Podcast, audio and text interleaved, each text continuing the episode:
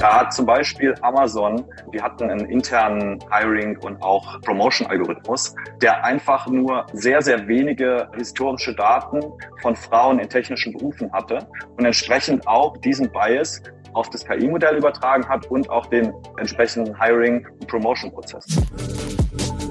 Wir wollen der Gesellschaft ermöglichen, sicher und selbstbestimmt mit KI in Zukunft zu koexistieren.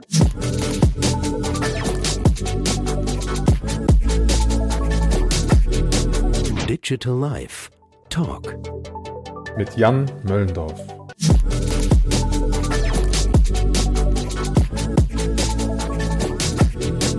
Herzlich willkommen zurück an alle Zuhörer und Zuschauer. Ich lege wieder los. Nach längerer Pause, ich weiß gar nicht mehr genau seit wann, ich habe es jetzt nicht gezählt, gibt es eine neue Folge von Digital Live Talk, dem Podcast, wo ich ja mit Menschen aus allen Ecken unserer Gesellschaft sprechen möchte über das Thema Digitalisierung, Chancen und Herausforderungen und Leuten Dinge näher bringen wollen, von denen sie vielleicht manchmal noch nie was gehört haben oder sich nicht so richtig reingedacht haben. So, neue Folge also und wer da zu meiner Seite sitzt sozusagen, leider nicht physisch, sondern schönen Saarland ist der Philipp, Philipp Adamis, Mitgründer von QuantPi, ein Startup, zu dem wir gleich ein bisschen mehr erzählen werden. Es geht soweit zur Einstimmung schon mal im groben Ganzen um das Thema künstliche Intelligenz und wie wir die künstliche Intelligenz, ich nenne es mit meinen Worten mal, unter Kontrolle halten. Das werden wir dann Ganz mal genau. gucken, ob wir sie unter Kontrolle halten können, ob man sie transparent macht. Wie ich finde, ein unfassbar spannendes Thema und eigentlich das, was mich auch am meisten beunruhigt und äh, sobald man ein bisschen mehr darüber nachdenkt, glaube ich, die meisten Menschen beunruhigt. Philipp ist dafür Experte, Experte mit seinem Team und wir wollen uns heute diesem Thema mal widmen. Bevor wir in diese. Ja. Entschuldigung, darfst du natürlich auch Hallo sagen. Jetzt habe ich da vor mich hingelabert, Philipp. Entschuldigung, ich wollte dich auch gar nicht unterbrechen, aber erstmal, ich wollte mich bedanken, äh, dass du mich eingeladen hast zum Podcast, auch dass das nach der langen Pause, dass ich der erste Gast sein darf. Vielen Dank dafür schon mal. Schön, dass du dabei bist. Wir haben uns kennengelernt auf einem Event von Capnemic, soweit das darf man sagen. Ist ja auch alles öffentlich, dass Capnemic bei euch investiert hat. Capnemic ist ein Venture Capital Fonds. Der Jörg Binnenbrücke, einer der Founder, hat übrigens auch schon mal einen Podcast mit mir gemacht.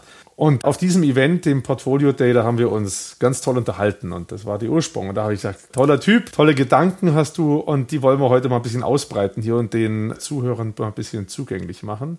Bevor wir da losgehen, stelle ich ja immer so ganz platt die Frage, weil ich ja dem, äh, meinem Gast nicht aufzwingen will, dass er alles erzählen muss, was er nicht erzählen will, sondern sage ich einfach nur, lieber Philipp, was ist denn jetzt genau alles passiert in deinem Leben, dass du jetzt hier heute sitzt als jemand, der zum Thema Kontrolle von künstlicher Intelligenz sprechen kann? Das ist wirklich eine sehr, sehr gute Frage. Und es stellt sich natürlich die Frage, wo fange ich dort an? Ich glaube, es fängt natürlich irgendwo auch äh, mit der Familie an und, und der Frage, äh, wie weltoffen man ist, wie neugierig man ist. Und ich glaube, dass da, da muss ich ein großes Dank an meine Familie und an mein Umfeld aussprechen, dass ich sehr, sehr früh neugierig sein durfte, konnte und auch dort unterstützt wurde.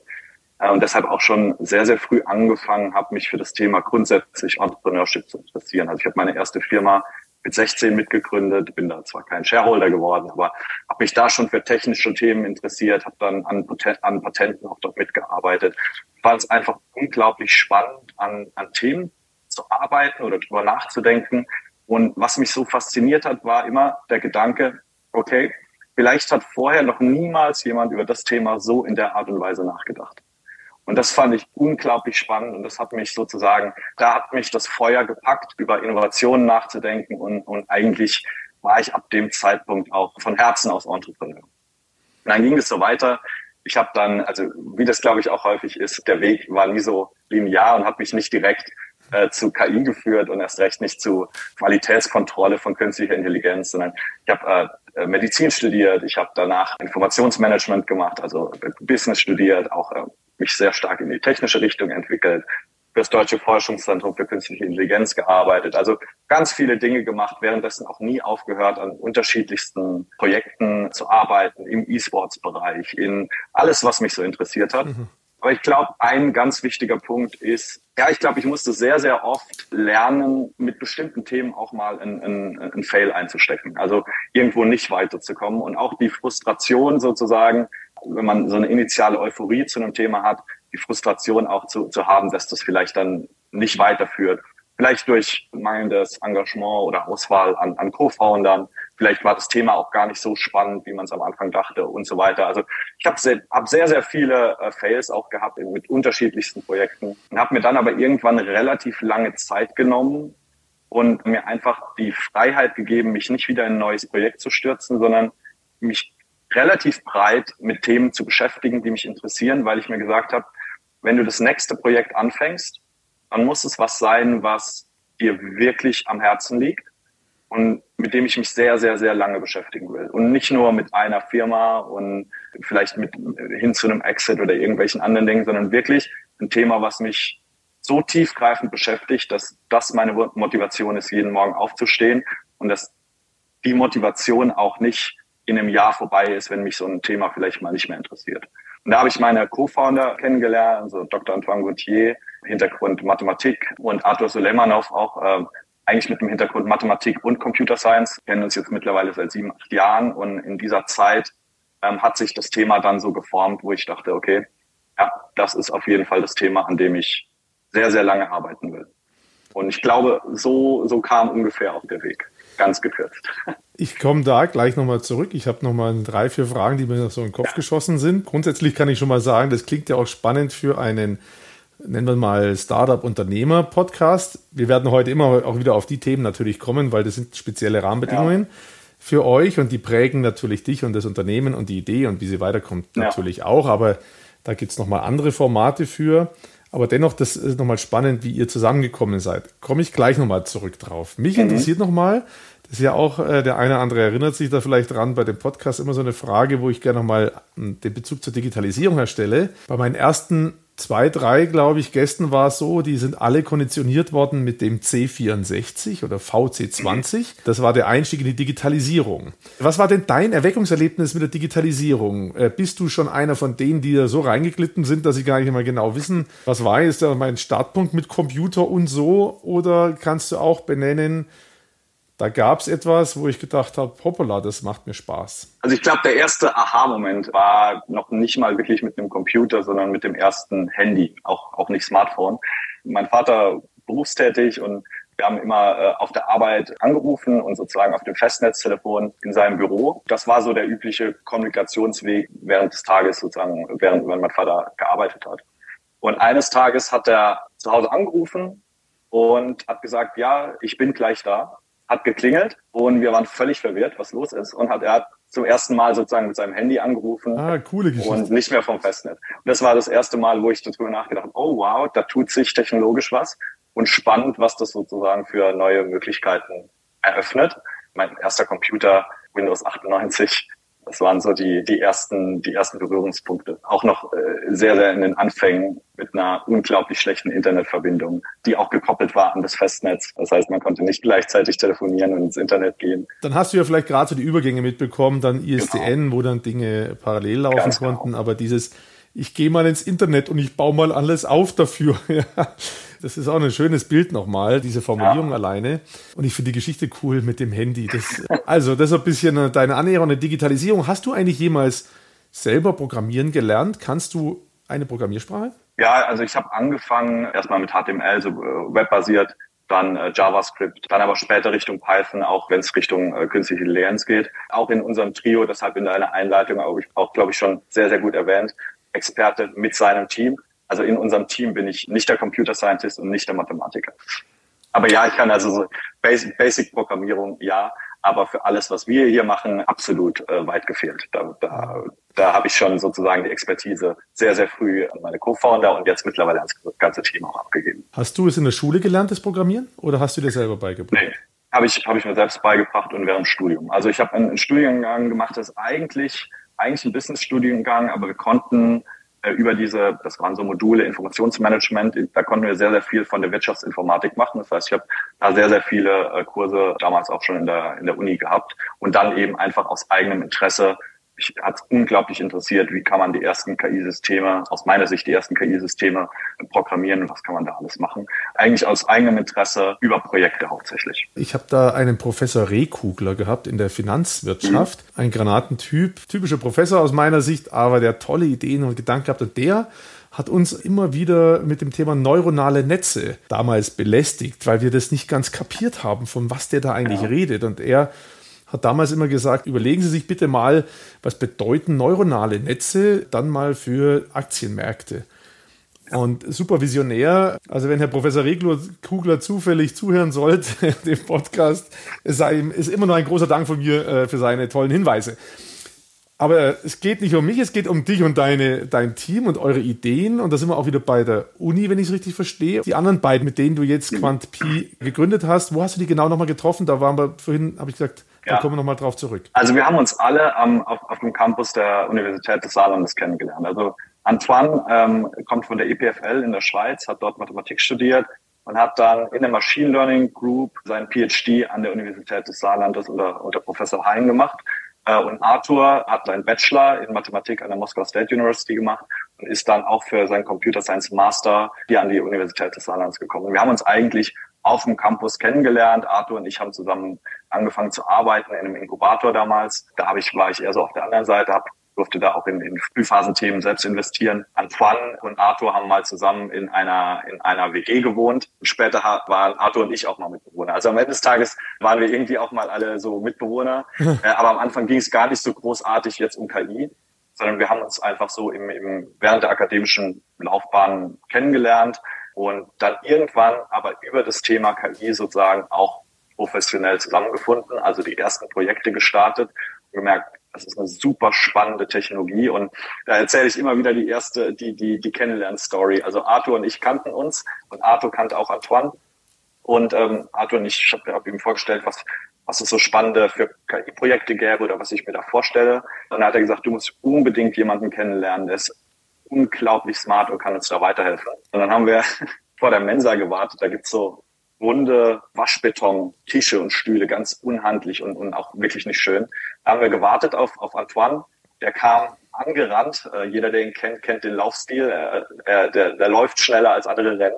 Kam angerannt und hat gesagt, ich habe 20 Minuten Zeit, sag mir, um was es geht und vielleicht kann ich mir dann mehr Zeit nehmen. Ja, er hat sich mehr Zeit genommen, sogar mittlerweile so viel Zeit, dass er der Mitgründer von QuantPy wurde und, und äh, heute auch unser Chief Scientist ist, also für ganze Research-Themen und Technologie auch verantwortlich ist. Gibt es einen Hintergrund, warum gerade im Saarland ihr drei euch getroffen habt? Also ist es irgendwie... Ja ein KI-Zentrum oder ein Informatikzentrum? Gibt es irgendeine spezielle Förderung? Die Universität des Saarlandes, würde ich sagen, ist eine der ja, ein, eine, einer der oder der Hidden Champion, wenn es auch, äh, wenn es grundsätzlich um Computer mhm. Science geht, aber auch äh, insbesondere KI und Cybersecurity. Also wir haben zum Beispiel das Deutsche Forschungszentrum für Künstliche Intelligenz, ist auf dem Campus situiert, aber auch andere Research-Organisationen, Max Planck, Fraunhofer, das CISPA-Helmholtz Zentrum für Cybersecurity.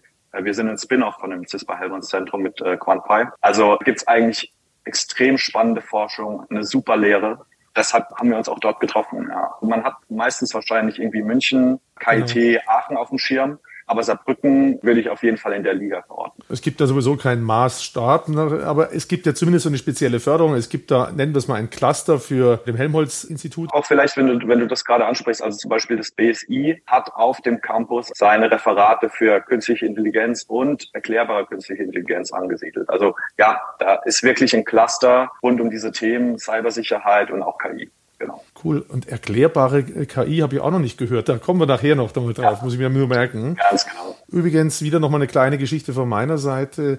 Es war eine Saarländerin, die mich auf die Bedeutung von Quantencomputing äh, hingewiesen mhm. hat. Frau Kramp-Karrenbauer, damals Verteidigungsministerin, hat einen Vortrag ja. gehalten und sagte dann nur, stellen Sie doch einfach mal vor, was mit unseren Passwörtern los ist, wenn man wenn die Zeit, die man ja. braucht, um alle Varianten durchzurechnen, gegen Null geht, weil es so schnell geht, was bedeutet das eigentlich für unsere Sicherheitssysteme in der Bundeswehr? In dem Moment habe ich auch gedacht, oh mein Gott, oh mein Gott. Äh, bis dahin war das für mich immer nur so ein Thema, naja, die sind halt ein bisschen schneller, die Computer, dann kann man halt Meteorologie, also Wettervorhersagen ein bisschen besser machen. Und Frau Kramp-Karrenbauer, wissen wir ja, kommt aus dem Saarland. Vielleicht gibt es da auch Zusammenhänge, warum ihr da ein Cluster habt. I don't know. Ich kann an die Anekdote anknüpfen. Äh, okay. Sie hat uns auch schon bei uns im Büro besucht. Okay. Wir haben auch schon über KI und Sicherheit gesprochen. Das Saarland wird ja auch das Land der kurzen Wege genannt. Und das muss man schon sagen, trifft tatsächlich zu. Ja, sie hat uns zu dem Thema damals noch auch als Verteidigungsministerin besucht. Und in der Zeit, in der ich da Inkubatorseite gearbeitet habe, war ich auch sehr involviert in die Themen Quantum Computing, die übrigens auch sehr, sehr stark an der Universität des Saarlandes sind. Also Vielleicht sagt dir der Name Professor Wilhelm Mauch was, der mittlerweile das Forschungszentrum in Jülich leitet und auch ein eigenes, ein eigenes Unternehmen gegründet hat, Cruise.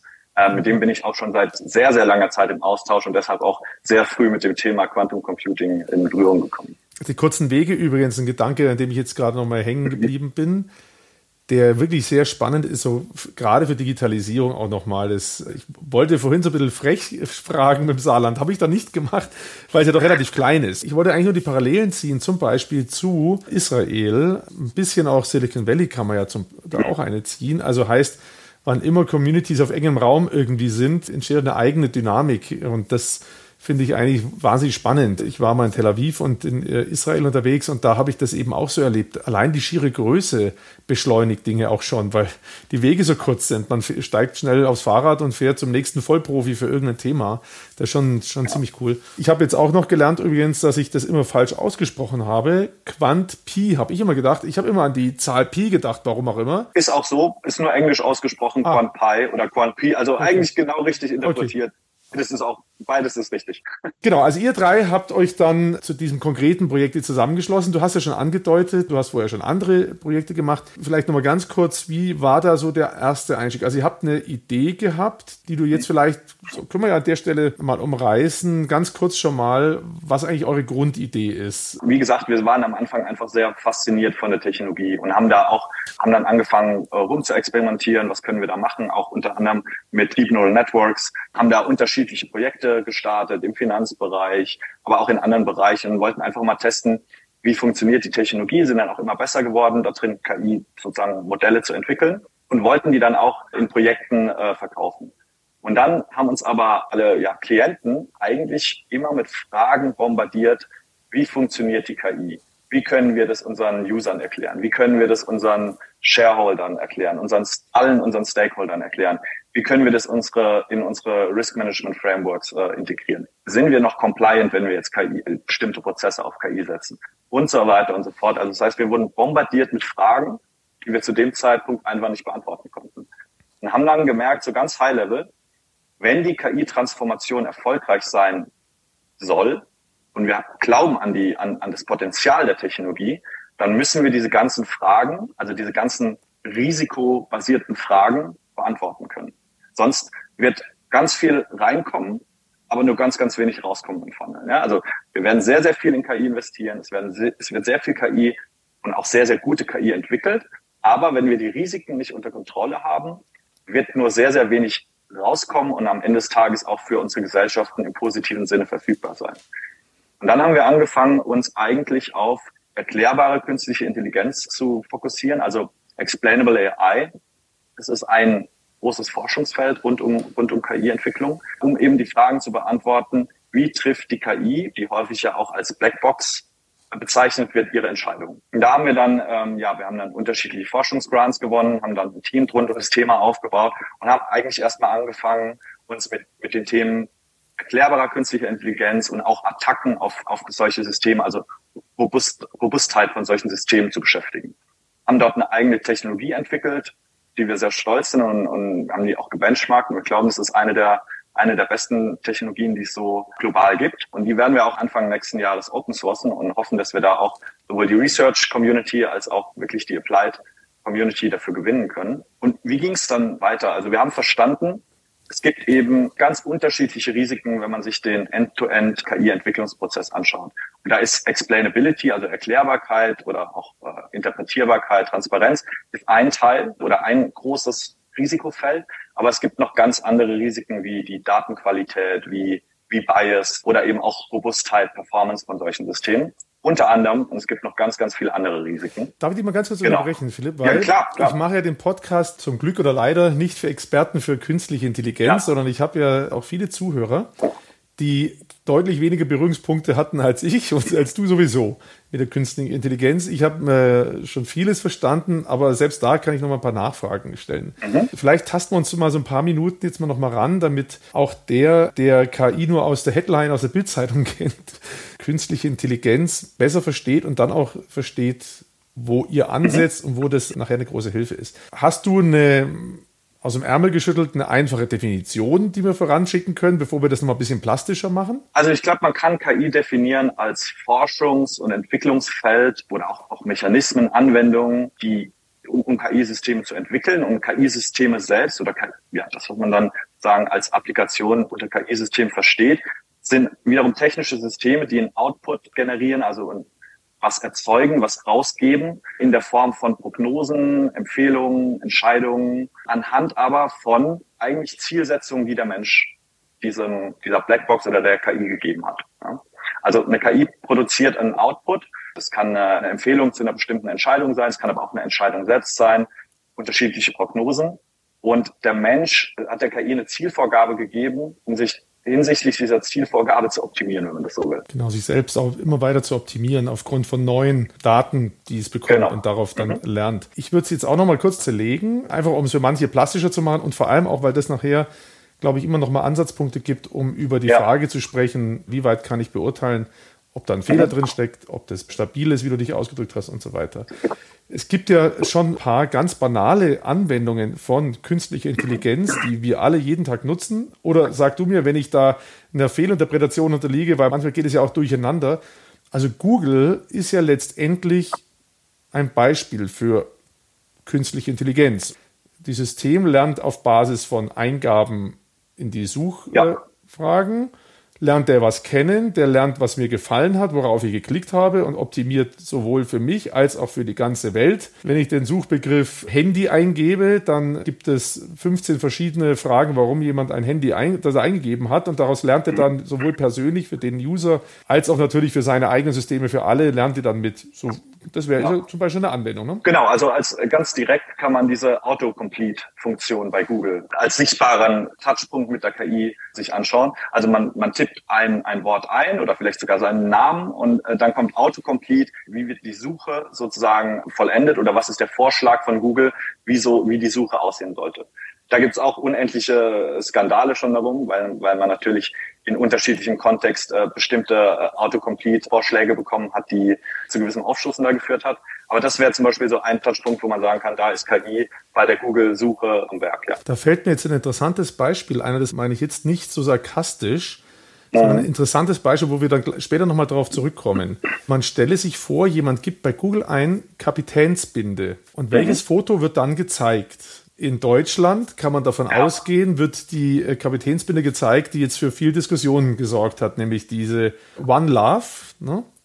Ich glaube ja. Wird als Foto angezeigt. Wenn ich in Katar sitze und dort Google, und ich gehe von aus, dass Google dort benutzt werden darf, dann würde das Google garantiert nicht dort anzeigen wollen. Und dann sind wir mittendrin in so einer Fragestellung, weil das ja ein rein kultureller Hintergrund ist, warum das nicht angezeigt werden soll. Da kommen wir näher dann genau an eure ja. Fragestellungen ran. Das ist eigentlich die perfekte Einleitung, wenn man so will, weil wir kümmern uns exakt nicht um die ethischen Fragen. Eigentlich kümmern wir uns um den technischen Aspekt, dass man bestimmte ethische Vorstellungen, auf die man sich geeinigt hat, vorgeben kann und die KI entsprechend anpassen kann. Das heißt, wir selbst glauben nicht, dass wir irgendeinen philosophischen Vorsprung haben oder äh, überhaupt dort in ethischen Fragen oder ethisch-moralisch und philosophischen Fragen in irgendeiner Art und Weise ausgebildet sind, um weder der Gesellschaft noch unseren Kunden irgendwas vorgeben zu können.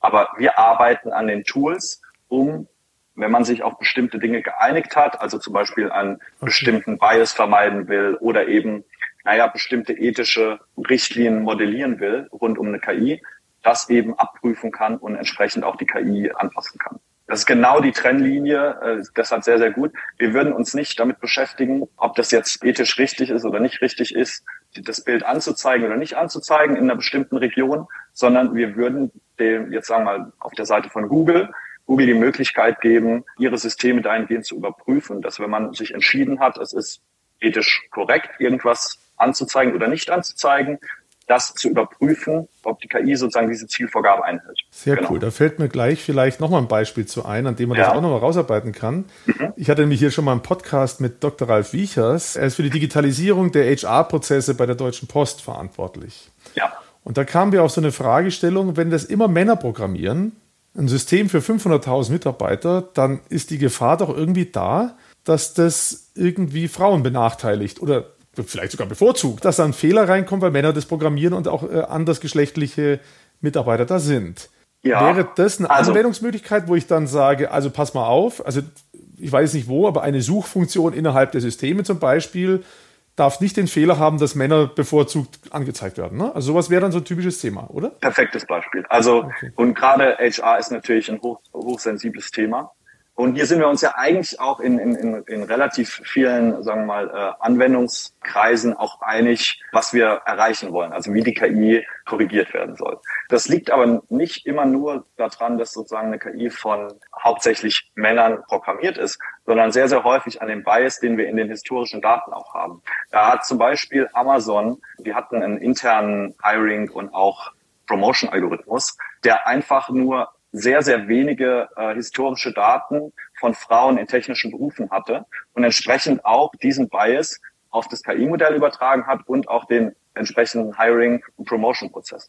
Das war jetzt nicht so, dass man sozusagen dort jemanden, vielleicht einen Sexist sitzen hatte, der sich gesagt hat, so programmiere ich es in den Algorithmus ein, um Frauen zu diskriminieren, sondern das Problem lag in der Datenverteilung der historischen Daten, mit denen der Algorithmus trainiert wurde. Und trotzdem hat man aber auch den Bias sozusagen erstmal nicht behoben. Und da liegt dann das Problem. Auch wenn es jetzt frech ist für manche ja. Zuhörer, es gibt aber auch welche, die nicht wissen, was Bias ist. Bias ist einfach der Fehler, der sich einschleicht in so ein System und damit einen Fehler macht. Ich, wie gesagt, ich genau, übersetze es immer gerne, weil ich habe auch äh, Leute, wie gesagt, das ist ja immer mein Ziel, mit Menschen aus allen Ecken dieser Gesellschaft zu sprechen. Und wenn wir beide uns verstehen, was ein Bias ist, dann heißt es noch lange nicht, dass es alle verstehen, die zuhören. Also das war jetzt auch nochmal ein ganz interessanter Hinweis, um äh, über das Thema KI zu sprechen und dann auch wieder zurückzukommen. Das ist auch meine Erfahrung. Wir reden alle von so einer tollen Idee mit der künstlichen Intelligenz. Mhm. Aber ein ganz zentraler Punkt ist ja welche Daten habe ich für diese künstliche Intelligenz? Ich kann es vielleicht nochmal an einem Beispiel aufzeigen. Wir hatten ein Projekt mit einem Künstler gemeinsam, wo es darum geht, am Ende der Reise durch einen Roboter, durch eine künstliche Intelligenz gute von schlechter Kunst zu unterscheiden. Ja, genau, da hast du gleich zum Himmel geschaut, weil das ist auch alle, die am Projekt jetzt drin sind, dann schnell kapiert haben, okay, das wird die künstliche Intelligenz nie können. Wir müssen gar nicht so sehr über das Thema Kunst einsteigen, aber da ging es eben um die Frage, okay, und an welchen Bildern trainieren wir das jetzt? Also wie erklären wir ihm jetzt, was gute Kunst ist? Und wie erklären wir ihm, was schlechte Kunst ist? Wir müssen jetzt noch nicht so weit gehen, dass er dann nachher von selber lernt, sondern einfach nur, wie trainieren wir das, was du gesagt hast? Und dann kommt der eine und sagt, naja, der, also Picasso können wir nicht nehmen. Das ist ja keine richtige Kunst, oder? Das ist ja schon total verbogen. Das war original so, ne? Und schon sind wir mitten in dieser Fragestellung, die du ja jetzt als einen Blog dann ja hast. Das heißt, ihr macht dann auch so eine Art Audit, was für Daten da reingefüttert wurden, um den zu trainieren, weil das müsst ihr ja auch sehen. Also da hilft ja, ja. nichts, den Algorithmus zu überprüfen, sondern ihr müsst auch die Daten sehen, die reingekommen sind. Ne? Ganz genau. Ich, ich hole noch mal einmal ein Stück weiter aus in der Definition von, von KI-Systemen. Ein Output generieren, der hingehend einer Zielsetzung von Menschen optimiert. Ja? Und genau darin, darin liegt das Problem. Wir Menschen sind sehr, sehr schlecht, einer Maschine zu sagen, was das eigentliche Ziel sein soll. Und an deinem Beispiel festgemacht, was ist gute Kunst? Ja, also welche, alleine die Daten auszuwählen, um zu sagen, das beschreibt jetzt gute Kunst. Also vielleicht Kunst ist vielleicht gar nicht das beste Beispiel, weil es immer noch sehr subjektiv ist. Aber sagen wir mal, auch eine Datenauswahl zu treffen, um zu sagen, okay, das ist repräsentativ, um eben einen Hiring-Algorithmus, äh, also einen HR-Personal-Algorithmus zu trainieren, ist schon extrem schwer. Ja? Das heißt, wir sind sehr, sehr schlecht da drin, einer KI zu sagen, welches Ziel sie eigentlich erreichen soll. Und darin liegt das Grundproblem. Also die KI ist per se nicht wirklich positiv, negativ. Das Problem, was wir haben, ist auch nicht, dass wir unbedingt die KI in eine Richtung, also positive oder neg negative Richtung drängen wollen. Aber wir sind sehr, sehr schlecht darin äh, zu kommunizieren, was die KI denn lernen soll und was sie erreichen soll. Genau das ist der Punkt, also wo wir auch ansetzen. Wir haben in unserem Prozess, in der Software eben unterschiedliche Risikodimensionen. Also es hilft nichts, sich nur den KI-Algorithmus anzuschauen, sondern eben auch die Datenqualität, Datenauswahl. Das sind ganz, ganz wichtige Punkte. Dann geht es, geht es weiter bis hin zum Deployment, also wenn man die KI in einer bestimmten Umgebung einsetzt und welche Ziele sie dann tatsächlich erreichen sollen. Es gibt ganz unterschiedliche Risikodimensionen und am Ende des Tages unterstützen wir ein Audit, wenn man das so will. Also wir liefern mhm. die technischen Tools und die Prozesse, damit unterschiedliche Stakeholder oder User anhand oder entlang des KI-Entwicklungsprozesses Risiken minimieren können, besser verstehen können und auch mit der ja, übrig gebliebenen Unsicherheit rund um bestimmte Bereiche umgehen können. Ja? Weil die haben wir bei allen komplexen Systemen. Wir haben selten eine 100% Kontrolle über sehr, sehr komplexe Systeme. Absolut richtig. Selbst in einer Buchhaltung, sage ich mal, die auf SAP schon seit 35 Jahren läuft, da schleichen sich ja auch immer noch mal Fehlverknüpfungen ein. Da kann sowas ja auch sein. Da ist es nur so, der Unterschied zur künstlichen Intelligenz, zumindest in der Wahrnehmung, und ich glaube auch effektiv ist es so, der Fehler, der da passiert, ist ein leicht erklärbarer. Also ich äh, spinne jetzt mal in der Buchhaltung, mhm. da wurde eine Rechnung nicht automatisch mit dem Anlagevermögen verknüpft und deswegen ist es in die Kosten gewandert. So, und dann ist das Ergebnis falsch ausgewiesen. Dann ist es eine kleine Verdrahtung, jeder versteht es, sieht man, aha, die A und B wurde nicht zusammengehängt, fertig aus.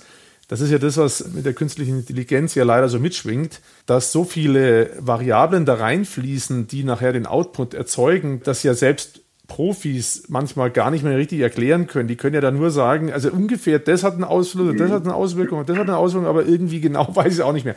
Das ist das, was das äh, in der Wahrnehmung, glaube ich, diese Ängste gegenüber der künstlichen Intelligenz ausmachen. Und natürlich auch unsere, ja. am Ende auch die Gefahr. Vielleicht ein Kommentar zu deinem Beispiel.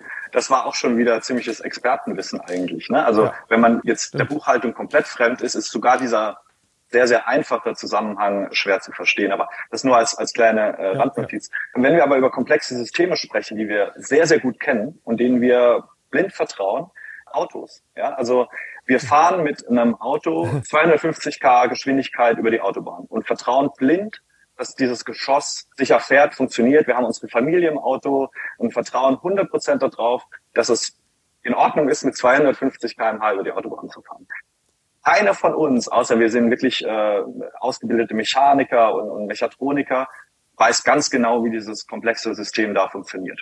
Ja? Aber warum vertrauen wir dem System?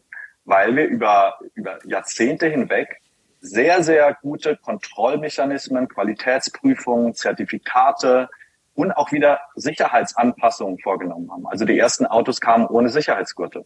Bis man irgendwann gemerkt hat, oh, da sterben relativ viele Leute weil sie durch die Frontscheibe fliegen. Und äh, so ähnlich kann man vielleicht auch KI sehen. Weil auch bei einem, so einem komplexen Auto, wenn das jetzt irgendwo auf der Autobahn den Geist aufgibt, so trivial ist es nicht rauszufinden, woran es ganz genau gelegen hat. Also war das irgendein Produktionsfehler von irgendeinem Teil? Ist wahrscheinlich ein bisschen, ein bisschen einfacher, weil wir so viel Erfahrung schon damit haben. Hm. Und auch sehr, sehr viele Experten, die das dann beurteilen müssen, schon sehr viel Erfahrung damit haben. Und ich glaube, das ist auch äh, der Ansatzpunkt, wenn wir Richtung KI schauen. Wir müssen es schaffen, dass unsere Experten, die wir haben, aber eben auch möglichst demokratisiert alle anderen Menschen eine Intuition rund um KI-Systeme entwickeln können. Und es geht nur, wenn wir die Mechanismen, die Funktionsweise von KI auch Menschen zugänglich machen, die eben keine ERP-Experten sind oder keine Mechatroniker sind und auch keine KI-Entwickler sind. Das heißt, wir müssen alle in irgendeiner Art und Weise eine Intuition zu diesen Systemen entwickeln und zum Beispiel jetzt bei der Autocomplete von Google verstehen ganz grob, wie so ein Algorithmus funktioniert. Oder eben auch in dem Fall vielleicht sogar den Algorithmus, das Unternehmen dazu bewegen, zu sagen, ähm, bitte erklär doch, warum der Algorithmus jetzt diese Autocomplete vorgeschlagen hat. Ja, also vielleicht müssen wir eine andere Kommunikation zwischen dem User, zwischen der Gesellschaft und KI-Systemen schaffen, damit man überhaupt diese Intuition rund um solche Systeme entwickeln kann und vielleicht auch Menschen die Angst nehmen kann oder eben auch positivere, durch diese Feedback Loop auch positivere KI oder bessere KI entwickeln kann. Also ich kann dir nur zustimmen und das ist ein, halt ein riesen, riesen Feld. Ich wollte vorhin schon nochmal was sagen, Thema Programmieren lernen. Ich habe den frechen Kommentar in Richtung unserer Schulsysteme mir dann doch vermieden, aber jetzt muss ich dann doch sagen Wir haben keine Chance, die Dinge gut zu verstehen, wenn nicht alle irgendwann mal irgendwie programmiert haben oder möglichst viele. Es lernt auch nicht jeder in der Schule Englisch und nicht gleich gut. Ich glaube, Englisch geht inzwischen durch alle Schulsysteme. Aber ich glaube, es ist absolut notwendig, dass wir in der Schule noch mehr darauf achten, dass Kinder programmieren lernen. Da geht mir immer die Hutschnur hoch, wenn ich höre, dass Leute Latein lernen. Ich möchte niemanden angreifen. Jeder, der darf sein, jeder kann Latein lernen, wie er möchte. Aber meine Kinder habe ich immer aufgezeigt, dass die Zeit besser investiert sein könnte im Blick auf die Zukunft, mhm. sich mit Mandarin oder mit einer Programmiersprache auseinanderzusetzen. Rein für die. Zukunft. Also insofern bin ich ein großer Anhänger und äh, freue mich über jeden, der dazu beiträgt, dass in den Schulen schon früh Programmiersprachen gelernt werden, weil das ja einer der, dieser Faktoren ist, die du gesagt hast. Da gibt es einen ganz anderen Faktor, dem ich immer wieder begegne durch meinen Hintergrund und meine Branche, aus der wir so hervorgegangen sind. Wann immer jemand eine Anzeige ausgespielt bekommt, die ihm komisch vorkommt. Also er ist gerade in Würzburg und plötzlich wird ihm von einem Restaurant eine Anzeige aus Würzburg eingespielt. Inzwischen haben das schon manche verstanden. Die typische Ding ist ja, man hat über etwas gesprochen und plötzlich wird die Anzeige zu diesem Thema platziert. Das zu verstehen, dass das eben nicht mithören ist, dass da kein böser Teufel im Hintergrund arbeitet, ist ja auch ein Teil dieses Themas, dass man also Hintergründe versteht. Da kommt dann etwas, wie ihr darstellt, vielleicht ins Spiel, weil manche Dinge kann ich ja erklären, sehr einfach. Da kommen wir eben nochmal zu einer Frage, zu dem, was euch bewegt. Ihr seid ja, wenn ich das richtig verstehe, eher auf, ich nenne es mal B2B ausgerichtet. Also ihr helft Unternehmen, ihre künstliche Intelligenz robust zu machen und ohne Fehler. Aber nicht unbedingt etwas, was dem Endkunden nachher hilft zu sagen, schau mal, das hat gerade mhm. übrigens eine künstliche Intelligenz ausgerechnet dass dir jetzt der Pulli von S. Oliver vorgeschlagen wird oder von Tom Taylor oder Esprit, ne? Ich kann, ich kann mal unser Rational da, dahinter genau. erklären. Ja, also wir haben uns zusammengesetzt und haben uns überlegt, ich habe ja vorhin den Werdegang und auch ja. äh, ein bisschen erklärt und gesagt, warum ich, aber auch, glaube ich, alle bei uns im Team an diesen Themen arbeiten. Und wir haben uns eine Vision, Mission auch irgendwo runtergeschrieben, äh, die heißt auf Englisch Quantum Enabled Society for Safe and self-determined coexistence with intelligent machines. Also wir wollen der Gesellschaft ermöglichen, sicher und selbstbestimmt mit KI in Zukunft zu koexistieren. Dann haben wir uns die Frage gestellt, wie können wir das am besten schaffen? Und wo ist das wirklich relevant? Ja, also klar, du hast jetzt sowas angesprochen wie, warum wird mir irgendwas angezeigt? Und in Social Media ist das sicherlich auch relativ relevant. Ein Gegenbeispiel wäre, ist sicherlich auch nicht immer komplett unkritisch. Äh, da gibt es auch Beispiele, aber die Netflix-Serie, die einem vorgeschlagen wird, wenn die jetzt einmal blöd ist, ist es okay. Ja, mhm. natürlich, wenn, wenn auch da der Filter diskriminierend ist und man kriegt nur Dinge angezeigt, die nicht gut sind, dann ist es wieder ein anderes Thema. Aber sagen wir mal einfach mal, man kriegt da eine, eine, eine Serie angezeigt, die man jetzt nicht so toll findet, dann würden wir das nicht als Mission Critical bezeichnen. Dann, dann ist es kein kein Problem, was jetzt wirklich mhm. jemanden massiv schadet oder uns sogar als Gesellschaft insgesamt massiv schadet. Aber was kann uns als Gesellschaft massiv schaden? Das sind eben KI-Applikationen, die in der Masse ausgerollt werden und große Teile unserer Gesellschaft negativ beeinflussen können, wenn man eben die Qualität äh, nicht ordentlich überprüft hat. Und wo finden wir solche Cases? Die werden meistens von großen Unternehmen ausgerollt. Ja? Und die werden auch in unterschiedlichen Bereichen, findet man mehr Mission Critical Cases als in anderen. Also ich nenne jetzt mal Healthcare. Mhm. Ja, also wenn man jetzt falsche Diagnosen KI-basiert erstellt, das ist schon sehr, sehr dramatisch. Oder wenn man jetzt äh, ans autonome Fahren denkt und alle möglichen Risiken, die damit verbunden sind.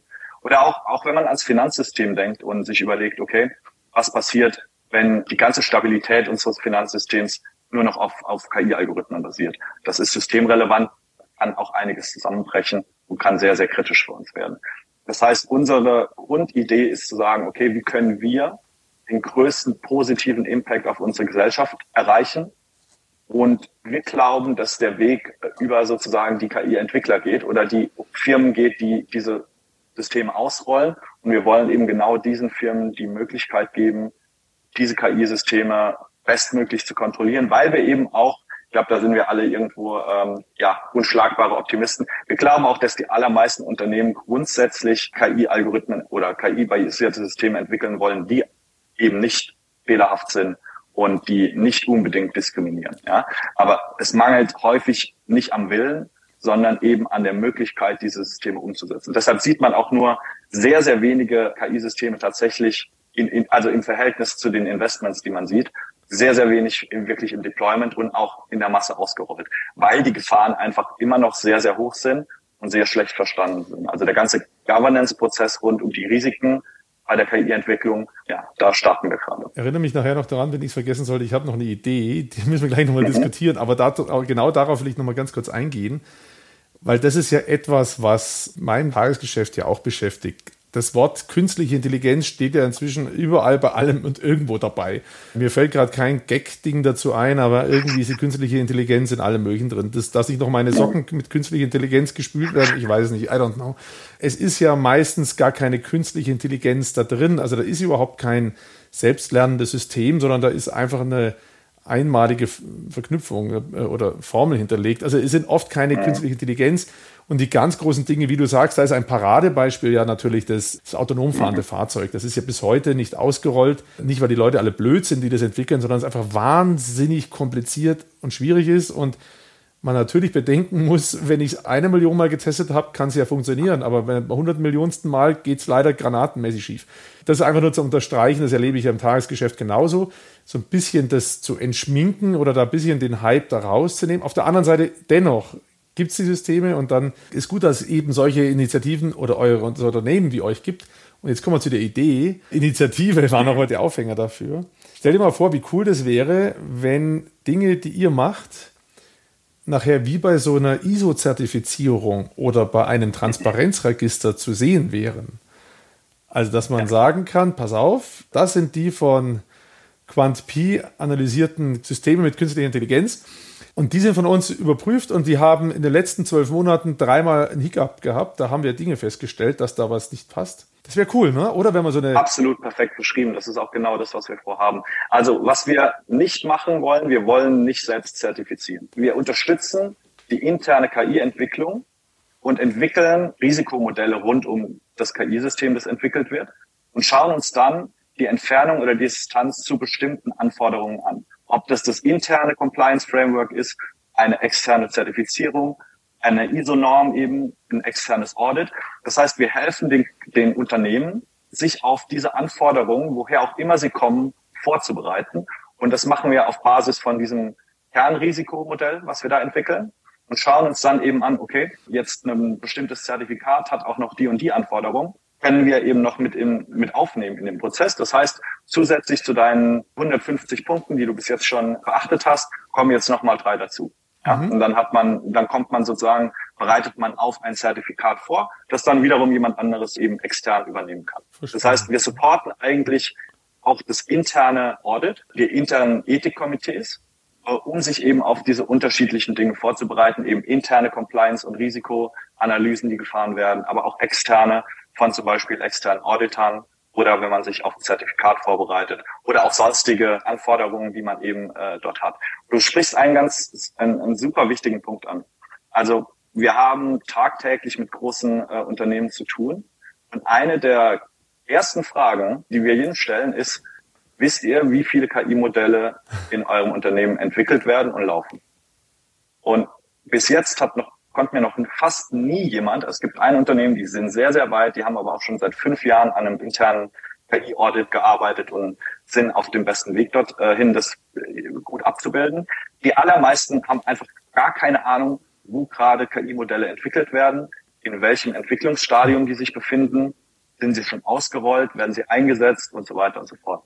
Da liegt das erste Problem. Also eigentlich bräuchten wir in jedem Unternehmen ein zentralisiertes Register, jedes KI-Modell, sagen wir mal, ein KI-Modell und Daten erfüllen eigentlich die Anforderungen von einem Company Asset, wenn man so will. Also eigentlich braucht man ein Inventory, muss sich anschauen können, okay, wir haben hier 200 KI-Use Cases in der Company.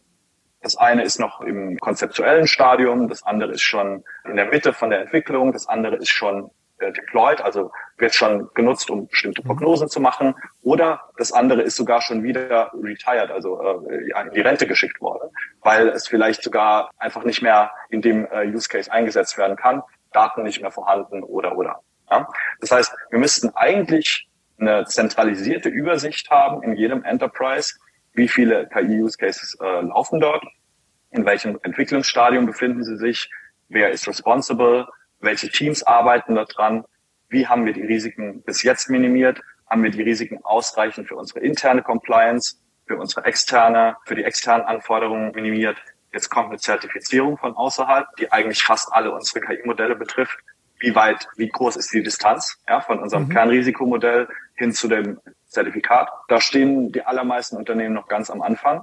Aber das wird einen massiven Erdrutsch geben jetzt in der nächsten Zeit, weil wir sehr, sehr viel in die KI-Transformation investiert haben, auch sehr, sehr viele solche Use Cases in, in, in Unternehmen laufen. Wir aber sehr, sehr, ja, ja sagen wir mal, äh, noch am Anfang sind, was die Übersicht und die, das Risikomanagement angehen. Und entsprechend als Resultat sieht man, dass äh, sehr, sehr wenige Modelle wirklich im Einsatz sind und wenn man es ultimativ sieht, nur ganz wenige positiven oder überhaupt ROI erzeugen. Ne? Also um jetzt den Business-Aspekt auch mal abzudecken. Auch die Frage, rechnet sich das eigentlich, was wir da machen? Alleine, das ist ja nochmal was, mit dem man sich schon ewig ja. beschäftigen kann. Also ist die künstliche Intelligenz ja. wirklich eine Hilfestellung für uns, dass wir das Ding effizienter machen? Du hast jetzt auch sehr schön im Prinzip mit dem, was du gesagt hast, umschrieben, wo man wieder mal ein weiteres Beispiel hat, um zu sehen, warum wir so viele gut ausgebildete IT-Leute brauchen und was das einfach für ein Stress für uns ist, dass es die nicht gibt. Diese Beispiele können wir ja an anderen Ecken immer weiter fortsetzen. Wir von de facto haben ja mit angestoßen so eine Initiative zum Thema Circular Economy. Circulace heißt die Initiative. Und wenn man da reinschaut, da brauchen wir auch wieder ganz viele Systeme, die man baut, gar nicht unbedingt künstliche Intelligenz. Also IT-Fachkräftemangel wird ein Riesenthema weiterhin. Sieht man dem kleinen Beispiel. Übrigens, das war einer der ersten, bin ja immer gern mit den Erweckungsmomenten, einer der großen Erweckungsmomente für mich. Da war ich in Tokio mit einer Reisegruppe bei der japanischen äh, Mobilfunkgesellschaft. Und da war das Thema künstliche Intelligenz bei denen. Und dann haben die angefangen, uns das zu erklären mit einem Chart mit der demografischen Entwicklung von Japan. Mhm. Und dann haben die gesagt, da stehen wir heute und so geht es runter mit unseren Arbeitskräften. Also so. Und wenn wir nicht anfangen, mit künstlicher Intelligenz zu arbeiten, dann haben wir bald ein ganz großes Problem. Deren Demografie ist noch dramatischer als unsere, das stürzt noch mehr ab, also da bricht ja noch mehr weg als bei uns. KI wird immer wichtiger, um alleine schon ähm, Mitarbeitermangel irgendwie kompensieren zu können. Und dann braucht es wieder Transparenz. Also jetzt haben wir den Bogen von Japan nach Salui schon wieder geschlagen. Eine Sache, die mir da noch durch den Kopf geht. Du hast ja vorhin extra Wert drauf gelegt, also ethische Themen nicht. Und eigentlich helfen wir denen ja nur, die Distanz zu dem, was sie vorhaben, zu ermitteln ich weiß ja aus meinem Tagesgeschäft, theoretisch sagen wir ja auch, also was ihr nachher mit euren Kundendaten machen wollt, das ist ja jetzt nicht unser Thema. Äh, wir kommen ja nur und bauen ein System und geben dir die Daten in die Hand, damit du was machen kannst. So einfach ist ja noch nicht. Die Anwender sind schon bei unserem einfachen Thema, was mache ich mit den Kundendaten? Wann schreibe ich jemand eine E-Mail? Ist eine unglaublich komplexe Fragestellung, wenn man sich nicht mit beschäftigt hat vorher. Soll heißen, man kommt da nicht ganz umhin, auch Beratung zu machen, die tiefer in das Unternehmen reingeht oder ethische Fragestellungen. Ist es nicht schon so, dass ihr solche Beratungen liefern müsst? Sagt ihr dann, nee, das machen wir nicht? Dann seid ihr auch noch erfahrener, weil ihr solche Fragestellungen häufiger hattet? Oder habt ihr einen Partner, wo ihr sagt, okay, an der Stelle steigen wir aus und dann nehmen Sie bitte den Partner? Hast du 100% recht. Natürlich kommt man um solche Fragestellungen nicht drumherum. Was ich vorhin eigentlich damit sagen wollte, ist nicht, dass es uns nicht interessiert oder dass wir sagen, macht mal damit, was ihr wollt und äh, wir jetzt äh, opportunistisch mit jeder Firma zusammenarbeiten, die damit vielleicht auch nicht unbedingt nur positive Dinge vorhat. Das, das war überhaupt nicht der, das Thema, was ich äh, sozusagen unterstreichen wollte, sondern ich wollte unsere Expertise nicht spezifisch bei Ethik okay. oder Philosophie verorten. Aber wir haben ein großes Netzwerk. Wir sind in unterschiedlichsten Communities rund um Ethical AI, Safe AI. Wir arbeiten sehr eng auch mit unterschiedlichen Standardisierern, Regulierern und auch Normungsroadmaps zusammen. Das heißt, wir haben ein sehr, sehr großes, erweitertes Expertennetzwerk, die sich auch mit diesen ethischen Fragen auseinandersetzen. Das heißt, solche Themen geben wir dann gerne weiter. Wir versuchen aber auch langfristig, solche Themen bei uns abzubilden. Also wie machen wir das momentan als ein kleiner Baustein vielleicht in dem Bereich ist, dass wir versuchen, unser Team extrem divers aufzustellen, um eben möglichst sensitiv, sensibel für diese ganzen Themen zu sein, also offen zu sein grundsätzlich. Wenn wir nämlich solche technischen Tools entwickeln, müssen wir sie auch so entwickeln, dass man eben unterschiedliche Arten von Problemen und Risiken aufdecken kann, die eben auch durch solche ethischen, philosophischen Fragestellungen erst getriggert werden, erst aufkommen. Und das ist so ein bisschen unser Beitrag, unsere Firma so aufzustellen, dass wir möglichst divers sind, möglichst viele Themen aus unterschiedlichen Bereichen aufnehmen können und, und dafür sensibel sind und entsprechend auch so die Tools entwickeln können, zusätzlich zu dem großen Netzwerk, was wir drumherum aufbauen, was einmal aus der Research ist, aber auch applied. Und da muss ich sagen, da sind die meisten Unternehmen auf einem extrem guten Weg, unterschiedliche Ethikkommissionen und Komitees einzurichten, die sich auch eben mit solchen Fragestellungen auseinandersetzen. Also die sind auch sehr divers aufgestellt. Ich glaube, immer gibt es Verbesserungspotenzial, aber da das geht schon in eine, glaube ich, in eine ganz gute Richtung. Klingt wirklich cool und man spürt ja, was ihr macht, von so einer Vision getragen ist und das setzt sich ja. natürlich dann in diesen Themen, wie stelle ich mich als Team auf, dann genauso weiter. Jetzt gerade auch konkret bei euch, ihr könnt euren Job gar nicht so gut machen. Wenn ihr nämlich in eure Teams schon ein Bias einbaut, dann habt ihr nachher, ja. tut ihr euch schwer, äh, anderen zu helfen, ihre Fehler zu finden. Also das äh, definitiv. Ich musste gerade so schmunzeln, das sehen die, die das Video gesehen, weil ich bei dem Stichwort Ethikkommission wieder an meinen Freund Ralf denken musste von der Deutschen Post. Der hat mir damals im Podcast eben gesagt, mhm. sag mal, braucht es nicht einen Beirat, der das dann überprüft, der draufschaut auf eure Systeme und der feststellt, ob es da Diversity-Probleme gibt. Man kann das eine tun und das andere nicht lassen. Also so ein Beirat, der muss ja auch Hilfestellung kriegen. Der kann ja nicht sagen, ich habe hier eine Beschwerde von einem Mitarbeiter A, der hat festgestellt, dass er keinen Urlaub bekommt und jetzt wieder das Blöde und glaubt, das ist abhängig von seinen, was auch immer, Eigenschaften oder seinem ja. Lebenslauf, keine Ahnung. Also wir brauchen Systeme und dann sind wir wieder dabei. Ne? Also da braucht es dann auch ja. jemand, der da helfen kann, vielleicht zu objektivieren. Ich hoffe und ich glaube, dass Unternehmen, die sich frühzeitig auch mit solchen Fragestellungen beschäftigen, den Competitive Advantage verstehen, den sie dadurch erreichen. Ja? Also in, man sieht das ja auch an, an allen, du hast jetzt Fachkräftemängel äh, angesprochen. Für welches Unternehmen will man denn arbeiten? Also sicherlich für ein Unternehmen, was sich mit solchen Fragestellungen beschäftigt, was offen mhm. ist für die Unterschiede, die man eben oder die Eigenarten, die man vielleicht auch so mitbringt. Also ich glaube, dass das Thema eigentlich ein riesiger Competitive Advantage ist, auch hinsichtlich der KI-Transformation. Wenn man die ganzen ethischen Fragestellungen frühzeitig mit aufnimmt, da frühzeitig investiert, ohne dass es ein Quick Win gibt dadurch. Das wird ein äh, Mittel, aber auf jeden Fall langfristig weit nach vorne bringen. Lass uns mal noch mal ein bisschen zurückgehen. Sehen wir ja, ihr seid sehr aktiv an den Themen, die es jetzt auch gibt. Ich mhm. habe jetzt nämlich parallel noch mal an Tom Hillebrand gedacht, der mit mir auch schon Podcast gemacht hat, zu seinem Buch Hologrammatica. Da geht es nämlich darum, dass die künstliche Intelligenz die Lösung gefunden hat, wie man das Klimaproblem löst. Und da hat dann irgendwann die künstliche Intelligenz alles übernommen. Sehr vereinfacht ausgedrückt. Jetzt äh, ist es schon wieder drei Jahre her, dass ich es gelesen habe, aber so ungefähr mhm. war das da. Ich komme jetzt nochmal einfach in so einen Blick ein bisschen nach vorne und da kommt jetzt deine Tätigkeit bei Grand P natürlich rein, aber auch deine allgemeine Einschätzung aus deinen mhm. Kenntnissen heraus. Ist es nicht so, dass es äh, man auch mal die Frage stellen könnte, bleiben wir immer Herr der künstlichen Intelligenz? Oder kann es auch mal passieren, dass die uns davon rennt und wir sie nicht mhm. im Griff haben? Das ist ja so ein Horrorszenario für jemanden, der jetzt ganz weit weg ist. Ich selber bin sowieso so ein positiver Mensch. Ich glaube nie, dass es passiert, weil am Ende sitzen überall Menschen, die der Hand anlegen, aber you never know. Also, wenn man so ein Horrorszenario aufzeichnet, irgendwann sind wir nur noch fremdbestimmt von künstlicher Intelligenz. Was hältst du von diesem Horrorszenario? Kannst du das den ja. Leuten die Ängste nehmen? Auf persönlicher Ebene bin ich ganz bei dir. Ich bin unschlagbarer Optimist. Ich glaube, dass wir das in den Griff kriegen. Aber so ganz so trivial ist es nicht. Also man kann un, unendlich viele Dystopien, aber auch Utopien aufmachen. Wir werden immer Creator von KI bleiben. Ja, aber wir sind sehr, sehr schlecht da drin, diese Zielsetzungen für die KI vorzugeben. Es gab einen äh, Algorithmus, der trainiert wurde, um Tetris zu spielen. Ja? Und die Zielvorgabe war nicht zu gewinnen, sondern eben nicht zu verlieren. Und was hat der Algorithmus, Self-Supervised Learning Approach, das heißt, was hat der Algorithmus gemacht? Er hat auf Pause gedrückt. Das heißt, er hat niemals verloren. Und wenn man das übertragen würde, dass man irgendwann sozusagen versucht, den Welthunger unter Kontrolle zu bringen, indem man das über eine KI steuert und sagt, okay, dein Ziel, und hier wieder die Zielsetzung, ist es, Hunger zu vermeiden. Wenn man das nicht weiter spezifiziert, was würde so ein Algorithmus eventuell machen? Ja? Und ohne, ohne eine weitere Vorgabe, was würde passieren. Also heißt das langfristig Hunger verhindern? Könnte man sagen, okay, man verhindert, dass alle Menschen über einen gewissen Zeitraum Nahrung bekommen, also sterben. Und irgendwann ist das Hungerproblem gelöst, ja, weil in der Zukunft gibt's Hunger kein Mensch mehr. Ja? Oder wenn man in irgendeiner anderen Art und Weise die Menschen los wird, gibt es keinen Hunger mehr. Das heißt, wir sind sehr, sehr schlecht da drin, Zielsetzung für KI zu betreiben. Ja? Werden wir immer Herr bleiben? Also ich glaube, wir müssen da sehr, sehr aktiv daran arbeiten, dass wir immer, immer Herr bleiben. Aber wenn du mich persönlich fragst, bin ich sehr positiv eingestellt. Ja.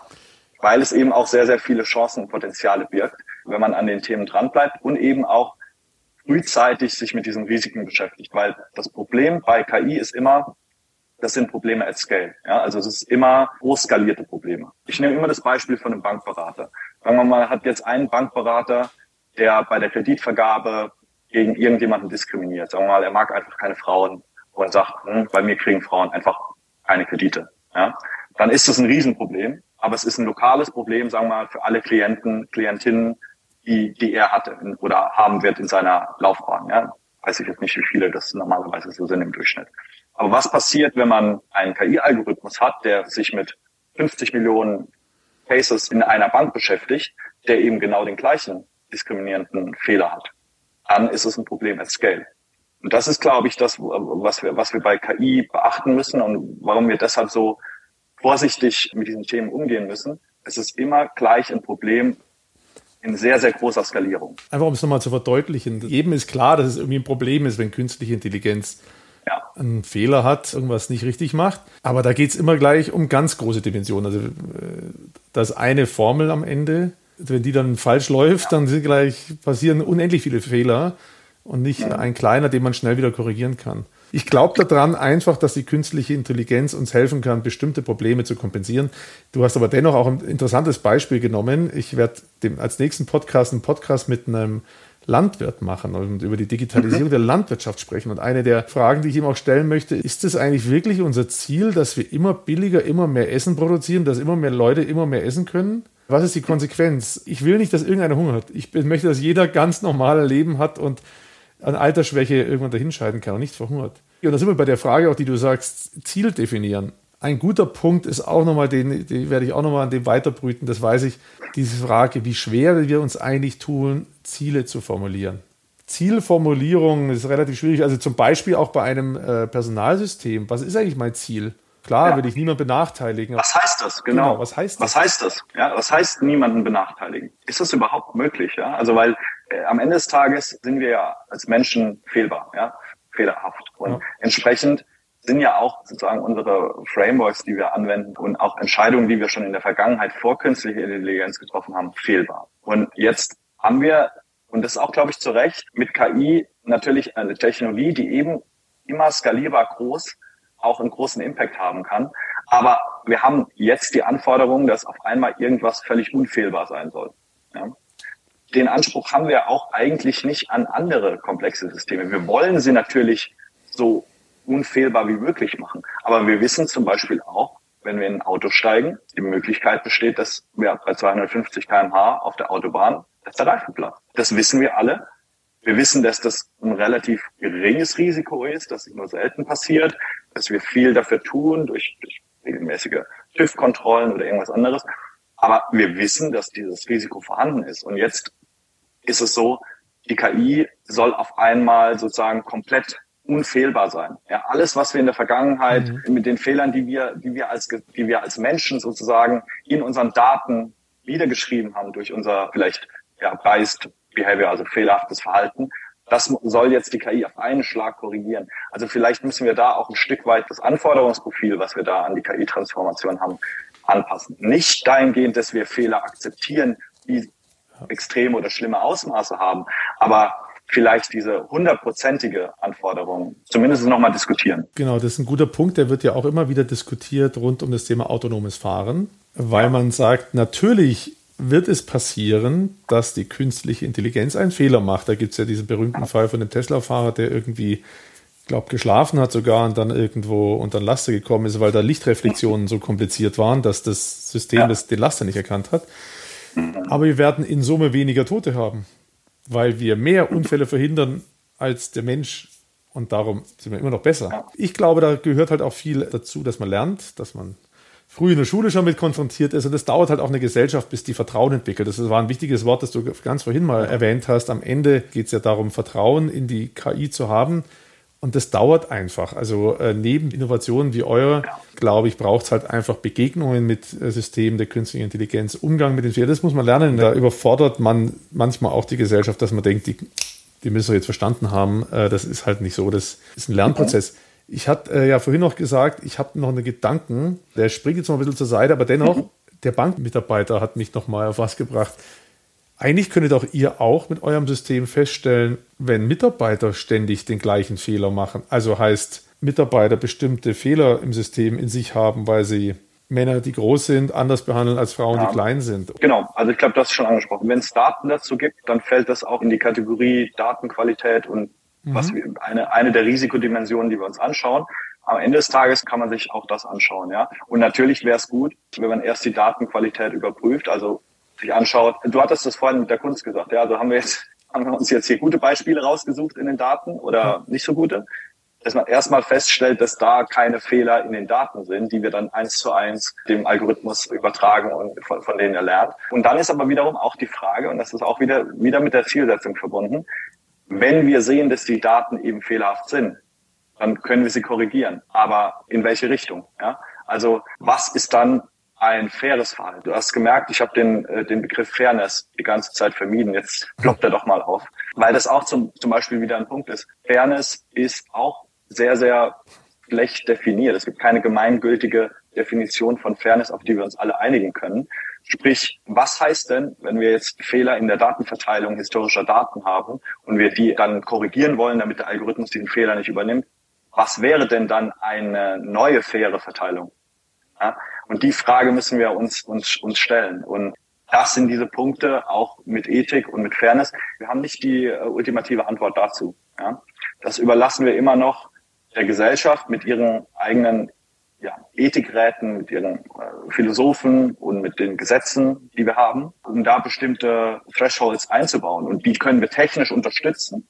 Aber wir können zum Beispiel nicht und wollen wir auch nicht sagen, okay, ihr habt hier diese, diesen Fehler in den Daten, also hier eine, eine Diskriminierung in den Daten.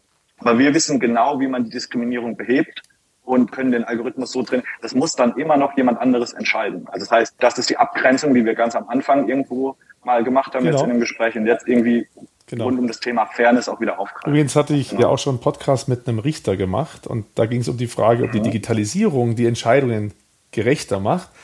Und ja. da habe ich ja auch schon nochmal gelernt, es geht nicht darum, Gerechtigkeit gibt es eigentlich gar nicht, oder es, es gibt nur darum, die Transparenz der Entscheidungsfindung so hoch wie möglich zu machen und den jeweiligen Betroffenen aufzuzeigen, warum die Entscheidung so getroffen wurde. Und da sind wir wieder nah bei eurem Thema, ne? also dass es eigentlich darum geht, Nachvollziehbarkeit herzustellen und äh, zu sehen, ob das auch erreicht wird, was man eigentlich vorhatte.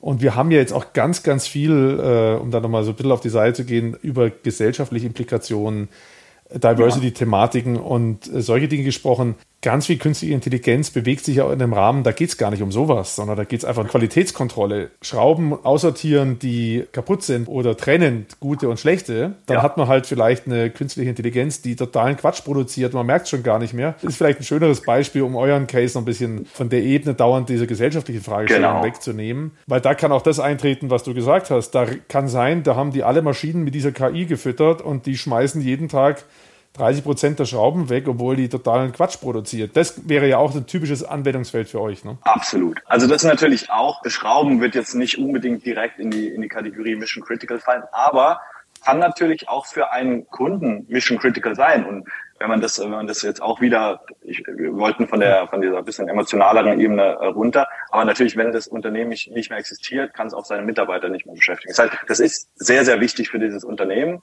dass die Qualitätskontrolle der Schrauben funktioniert, ja. Und natürlich ist das auch ein Anwendungsfall für uns und das ist eines der Objectives, die wir da haben, Performance, ja. Also mhm. man will die, die KI zu einer sehr, sehr guten Performance bringen und da gibt's ganz unterschiedliche Anwendungsszenarien. Man will ja zum Beispiel hier einfach möglichst wenig Verlust bei den Schrauben haben, aber trotzdem alle fehlerhaften Schrauben aussortieren.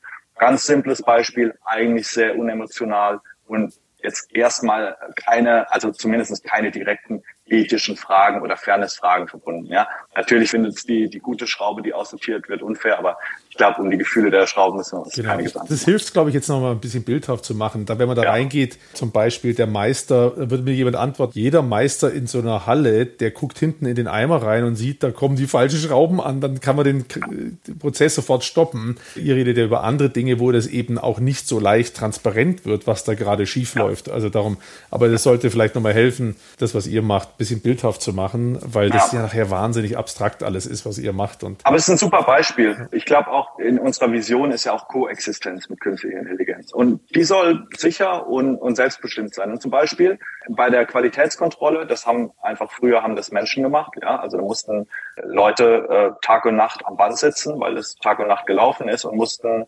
unter allen Konditionen, die da dazugehören, Schrauben aussortieren und die Qualität überprüfen. Das macht heute eine Maschine. Also wir können heute die Leute, die dort für diesen Job am Band gesessen haben, die können im besten Fall jetzt vielleicht in Bildung investieren, ihre Kreativität freien Lauf lassen, wenn wir das schaffen können. Aber da sieht man das riesige Potenzial, was man auch mit sehr, sehr einfachen Anwendungen von KI schon erreichen kann.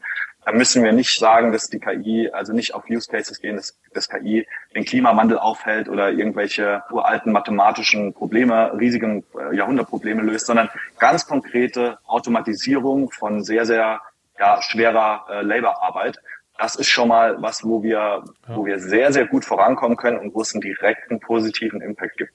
Und du hast den Maschinenführer angesprochen.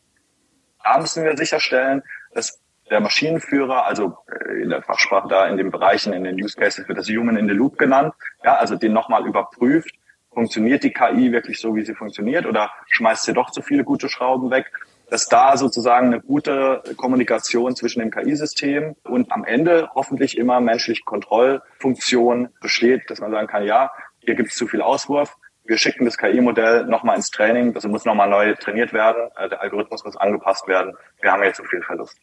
Ganz simples Beispiel, wie man wirklich was sehr, sehr viel, sehr, sehr positiv voranbringen kann, mit direktem Impact auch ohne große ethische Fragen auf die Gesellschaft. Ja, mehr oder weniger zufällig so ein interessantes Beispiel produziert. Ja. Der Begriff war, ich sage ihn nochmal deutlicher, ich glaube, also ich habe ihn gerade nicht ganz verstanden, aber ich glaube, es war Human in the Loop.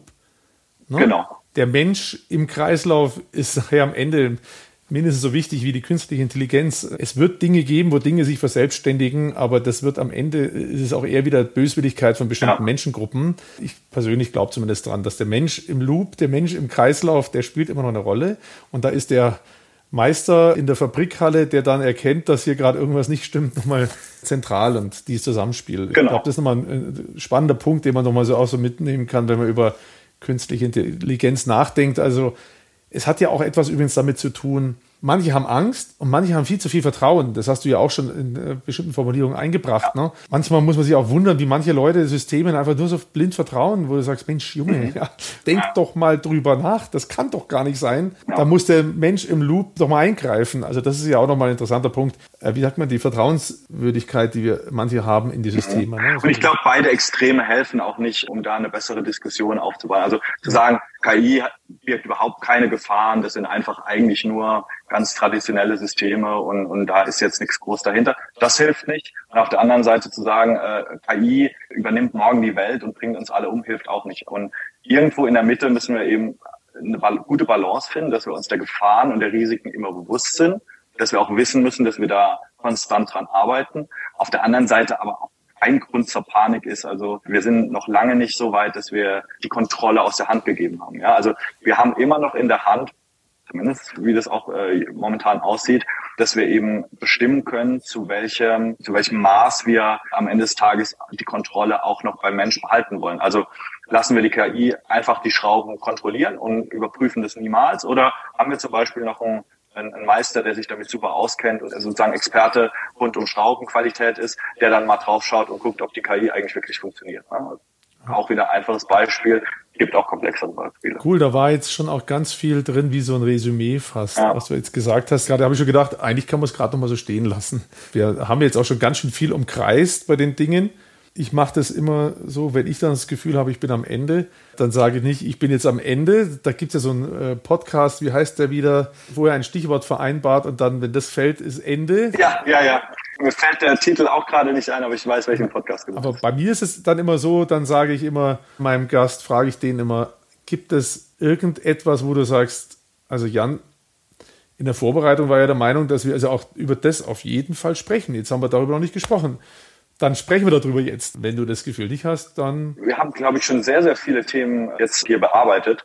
Für den ersten Podcast wirklich super spannend. Nochmals vielen Dank für die Einladung. Also ich habe mich extrem gefreut. Deine Fragen sind super curious, also immer neugierig und fördern wirklich das Gespräch und haben uns ja eigentlich wirklich ein, durch ein schönen Weg, den, den Podcast durchgeleitet. Also ich habe keine offenen Fragen, aber natürlich würde ich mich freuen, solche Themen immer wieder mit dir zu diskutieren, im Podcast, aber auch außerhalb. Und bin natürlich auch immer offen für jeden, der das gerne mit mir diskutieren will. Ja, ich fand es auch super spannend. Dir auch tausend Dank für deine Zeit und deine Gedanken und die, den Austausch. Ne? Also wieder mal so ein Podcast, der genauso ist, wie ich mir das vorstelle. Und ich freue mich. Danke. Dieser Austausch, der ist es, der uns alle voranbringt, glaube ich. Und ich würde mich freuen, wenn die Zuhörer das ähnlich sehen. Ich habe immer einige, viele, die mir dann so direkt Nachrichten zukommen lassen, dass sie wieder was Neues gelernt haben. Und ich glaube, da war heute einiges von drin.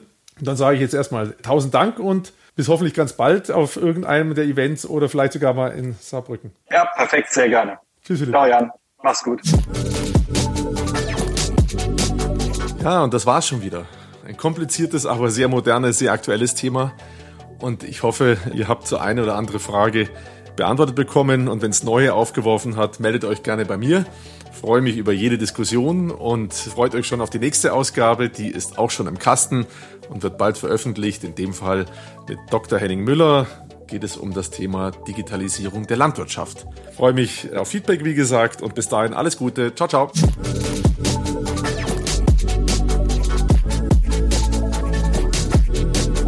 Digital Life Talk. Mit Jan Möllendorf.